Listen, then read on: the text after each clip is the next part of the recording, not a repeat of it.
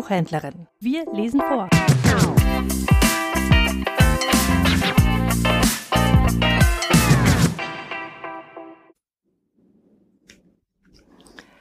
Gerd von Bassewitz Peterchens Mondfahrt in der Kinderstube so war der letzte Sumsemann dann auch eines schönen Abends in das Schlafzimmer von Peterchen und Anneliese geraten, als die Kinder gerade von der dicken Minna zu Bett gebracht wurden. Peterchen hatte natürlich sein Gebrumm gehört und wollte ihn greifen.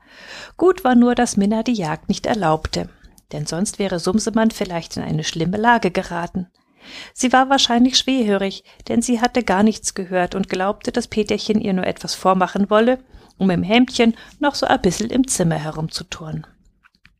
Der Schreck war dem edlen Sumsemann aber doch scheußlich in die Glieder gefahren, und trotzdem er gerade heute besonders viele Vergissmeinnicht-Schnäpschen getrunken hatte, war all sein Mut fort. Er lag oben auf der Gardinenstange und stellte sich tot. Dies ist ein altes und bewährtes Mittel bei den Maikäfern in großen Gefahren. Derweil aber passte er genau auf, was im Zimmer geschah. Die Minna ging fort, als sie die Kinder ins Bettchen gepackt hatte, und Peterchen unterhielt sich mit Anneliese natürlich gleich über den Maikäfer. Jetzt wurde es wieder gefährlich. Der Sumsemann bekam oben auf der Gardinstange kolossales Herzklopfen, als Peterchen plötzlich leise aufstand, um ihn zu suchen, weil Anneliese ein bissel Angst hatte. Wer weiß, es hätte ihm doch ans Leben gehen können, obwohl die Kinder ja sonst gut waren. Aber man darf sich auf die Gutmütigkeit der Menschen nicht verlassen, dies wusste er aus seiner Familiengeschichte. Das Geschick war ihm aber günstig, denn gerade als Peterchen an der Gardine war und die Gefahr am höchsten stieg, kam die Mutter herein. Husch, wurde der kleine Junge wieder ins Bettchen gesteckt. Beide Kinder mussten die Hände falten und das Nachtgebet sprechen. Dann sang die Mutter ihnen noch ein Schlaflied. Und sie sang die berühmte Maikäferballade. Hier ist sie war einst ein kleines Käferlein, summ, summ, summ, hatte zwei braune Flügelein, summ, summ, summ, und sechs Beinchen hat es auch unter seinem schwarz-weißen Bauch, summ, summ, summ. Saß auf einem grünen Baum, summ, summ, summ, träumte einen schönen Traum, summ, summ, summ. Träumt von Sonne, Mond und Stern und von fremden Länderfernen, summ, summ, summ. Als der dunkle Abend kam, summ, summ, summ, Käferlein sein Ränzel nahm, summ, summ, summ, wollt auf die große Reise gehen und die weite Welt besehen. Summ, summ, summ. Flog über einen breiten Bach, summ, summ, summ, verlor ein kleines Beinchen, ach, summ, summ, summ, reiste nur noch mit fünf Beinen, tat so bitterlich drum weinen. Summ, summ, summ flog es nach dem Mond geschwind, summ, summ, summ, kam ein großer Wirbelwind, summ, summ, summ, brach ein Flügelchen entzwei, ach, das gab ein groß Geschrei, summ, summ, summ. Fiel in einen tiefen Wald, summ, summ, summ, starb an seinem Kummer bald, summ, summ, summ. Muß die Reis ein Ende haben, Sandmännchen hat's eingegraben, summ, summ, summ. Seltsam. Herr Sumsemann oben auf der Gardinstange wunderte sich, dass die Menschen dieses Lied auch kannten. Es war ihm aber ein neuer Beweis für die Berühmtheit der Maikäfer auf der weiten Welt, und das beruhigte ihn sehr. Als die Kinder nun eingeschlafen waren und die Mutter aus dem Zimmer ging, fasste er neuen Mut. Ganz leise rappelte er sich auf und spazierte in der Stube herum. Er besah und beschnüffelte alles. Eine Puppenstube, ein Schaukelpferdchen, ein Lämpchen, Soldaten und Bilderbücher waren da. Lauter langweilige Sachen. In der Puppenstube war allerdings etwas Zucker. Aber Zucker? Boah, den mochte er nicht. Er verstand gar nicht, wie man sowas essen könnte. Dann waren noch zwei Körbchen mit Äpfeln da. Die Mutter hatte sie den Kindern für morgen hingestellt, wenn sie recht brav ausgeschlafen hätten. Er schüttelte den Kopf. Wie konnte man nur Äpfel essen? Unbegreiflich war ihm das. Greuliche Bauchschmerzen hätte er bekommen. Er aß nur Salat. Das war vornehm. Komisch, was den Menschen alles schmeckt, dachte er, und dabei musste er laut lachen. Da er aber so viel vergissmeinnicht Schnäpse getrunken hatte, geriet er plötzlich aus dem Gleichgewicht und purzelte auf den Rücken. Au!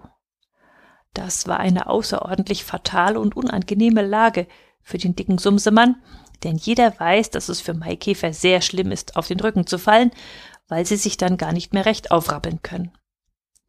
Er angelte also mit seinen fünf Beinchen in der Luft herum und dachte, ja, ja, das kommt von den Schnäpsen, die man zum Andenken an die tote Ehefrau trinkt. Lebte sie noch, sie hätte ihm sicher eins ausgewischt für die vielen Schnäpschen. Er wiegte sich nach rechts und links wie ein kleines Boot, kreiselte herum wie ein Karussell und quälte sich sehr. Endlich geriet er in die Nähe eines Tischbeins, und daran konnte er sich stützen, so dass er wieder hochkam. Ganz schmutzig war sein schöner brauner Rock geworden, alle Knöpfe waren abgeplatzt und eine lange Naht war aufgerissen. Gut, dass ihn seine Frau nicht mehr sehen konnte. Nun saß der Sumsemann eine Weile am Tisch und dachte nach, womit er sich die Zeit vertreiben könnte. Da er aber weiter nichts anzufangen wusste und über die traurige Stimmung hinwegkommen wollte, nahm er seine kleine Geige und spielte sich ein lustiges Maikäfertänzchen. Dazu sang er. Eins, zwei, drei, eins, zwei, drei, fiel eine Biene in den Brei, plumps die Bums, didelumdei. Alle Käfer sitzen drum herum, lachen sich schief, lachen sich krumm, brumm, brumm. Vier, fünf, sechs, vier, fünf, sechs, macht eine Fliege einen Klecks. Putsch, pitsch, patsch, klick, klack, klecks. Pfui, ruft jeder rechte Käfermann, seht sie an, was sie kann. Heran, heran. Sieben, acht, neun, sieben, acht, neun, tanzen alle kleinen Käferlein, Ringelrei, Dideldodei, um die dicke Linde mit Gesumm, rechts herum, links herum, brumm, brumm. Dabei wurde er so fidel, dass er ganz vergaß, wo er war, und sehr erschrak, als Peterchen und Anneliese plötzlich laut auflachten, weil er gar so komisch herumsprang mit seinem Tanz.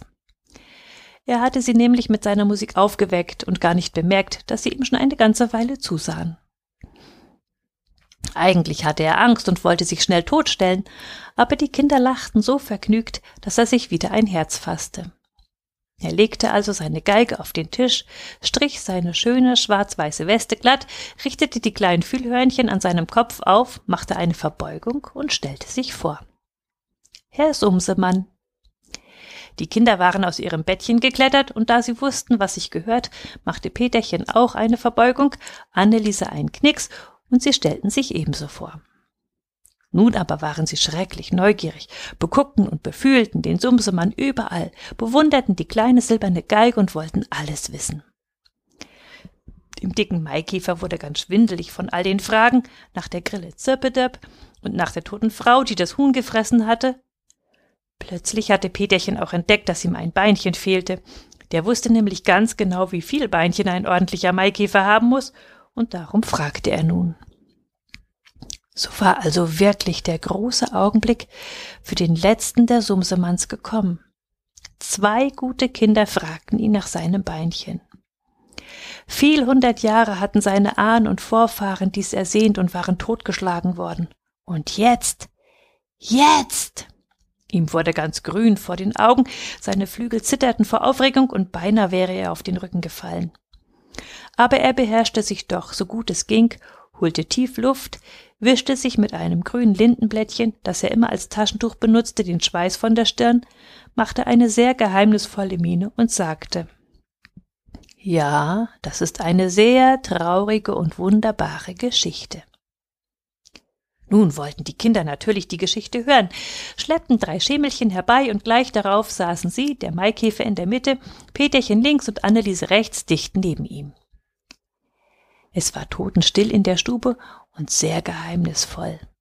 Der Mond sah groß und gelb durch die Blumen vor dem Fenster, und der Maikäfer erzählte langsam und feierlich mit einem leisen, brummenden Stimmchen die Geschichte vom Beinchen, von der Nachtfee und vom Mondmann. Staunend hörten die Kinder zu. Ja, das war wirklich eine wunderbare und geheimnisvolle Geschichte. Es war ihnen ganz seltsam zumute, als der Maikäfer nun mit dem Erzählen fertig war und sie mit zwei großen Tränen in seinen runden Glotzäugelchen fragend anguckte. Peterchen war sehr gerührt, und Anneliese wischte sich mit ihrem Hemdzipfelchen sogar die Augen, weil ihr immer die Tränen kamen. Dann aber fasste sich Peterchen ein Herz und sagte, dass er das Beinchen schon recht gern mit Anneliese vom Mond herunterholen möchte. Aber der Mond Das hatte er schon mal gehört vom Vater. Der wäre sehr weit fort, da oben irgendwo ganz hoch in der Luft, und wer nicht fliegen könnte, würde wohl niemals hinaufkommen.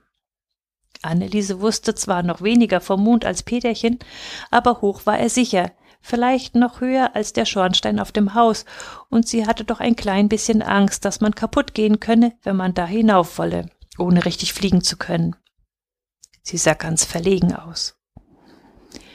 Der Sumsemann aber wusste, wenn die Kinder nur wollten, so war es schon gut. Wenn sie den guten Willen hatten zu helfen, dann konnte er sie sogar das Fliegen lernen. So stand es nämlich in der Familiengeschichte der Sumsemanns deutlich mit weißer Tinte auf grünen Blättern geschrieben. Er hatte es auswendig gelernt. Selig umarmte er die beiden Kinder und sagte, dass sie das Fliegen sehr leicht von ihm lernen könnten, wenn sie nur ein bisschen aufpassten, wie er es mache.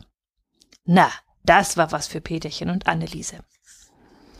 Sie fingen laut an zu lachen und tanzten wie toll in ihren Hemdchen im Zimmer herum. Aber es galt keine Zeit zu verlieren, wenn sie noch nach dem Mond fliegen wollten, und so setzte der dicke Maikäfer sich in Positur, um den Kindern etwas vorzufliegen. Aufgepasst, sagte er, nahm seine kleine silberne Geige ans Kinn und spielte und sang dazu. Rechtes Bein, linkes Bein, rechtes Bein, linkes Bein, rechtes Bein und linkes Bein, summ, dann kommt das Flügelein, summ, summ, summ. Da flog er auch schon im Zimmer herum und die Kinder klatschten vor Vergnügen laut in die Hände. Jetzt sollten sie es nachmachen. Es war ein feierlicher Augenblick. Peterchen stellte sich in Positur und Anneliese daneben mit ein ganz klein wenig Herzklopfen. Der Maikäfer stand vor ihnen mit der Geige, sie mussten die Ärmchen ausbreiten und während er geigte und sang, machten sie gehorsam die komischen Schritte nach, die er vorhin vorgemacht hatte. Plötzlich, als er sang, Summ, dann kommt das Flügelein, was war das? Sie hoben sich von der Erde in die Luft. Ja, sie flogen richtig rund im Zimmer herum. Zuerst waren sie so erstaunt, dass sie nur die Augen ganz weit aufrissen und auch die Münder. Dann aber konnte es Anneliese nicht mehr aushalten vor Vergnügen, denn es war wirklich zu schön, so wie ein richtiger Käfer in der Luft herumzusummen. Sie lachte laut auf, strampelte mit dem Bein und klatschte begeistert in die Hände. Bautz! Da lagen sie beide auf der Nase. Sie guckten den Herrn Sumsemann sehr erstaunt an. Das kommt vom Klatschen, sagte der. Natürlich, wenn man fliegen will, darf man nicht in die Hände klatschen, das tun ja die Maikäfer auch nicht beim Fliegen. Obwohl sie sich doch ein wenig wehgetan hatten beim Herunterpurzeln aus der Luft, verkniffen sie die Tränen und standen tapfer wieder auf. Anneliese war sehr verlegen, denn sie hatte ja angefangen mit der Strampelei. Noch einmal, hieß es jetzt, und wieder geigte und sang der Käfer. Sie machten die Schritte, die er vorgemacht hatte, und als die Zeile kam, Summ, dann kommt das Flügelein, flogen sie, genau wie vorher, ganz hoch in die Luft. Nun hüteten sie sich aber zu klatschen, und obwohl es so schön war, dass sie wieder laut lachen mussten, hielten sie doch ihre Arme ruhig ausgebreitet und strampelten nicht mit den Beinen wie vorher. So blieben sie in der Luft, solange der Maikäfer geigte.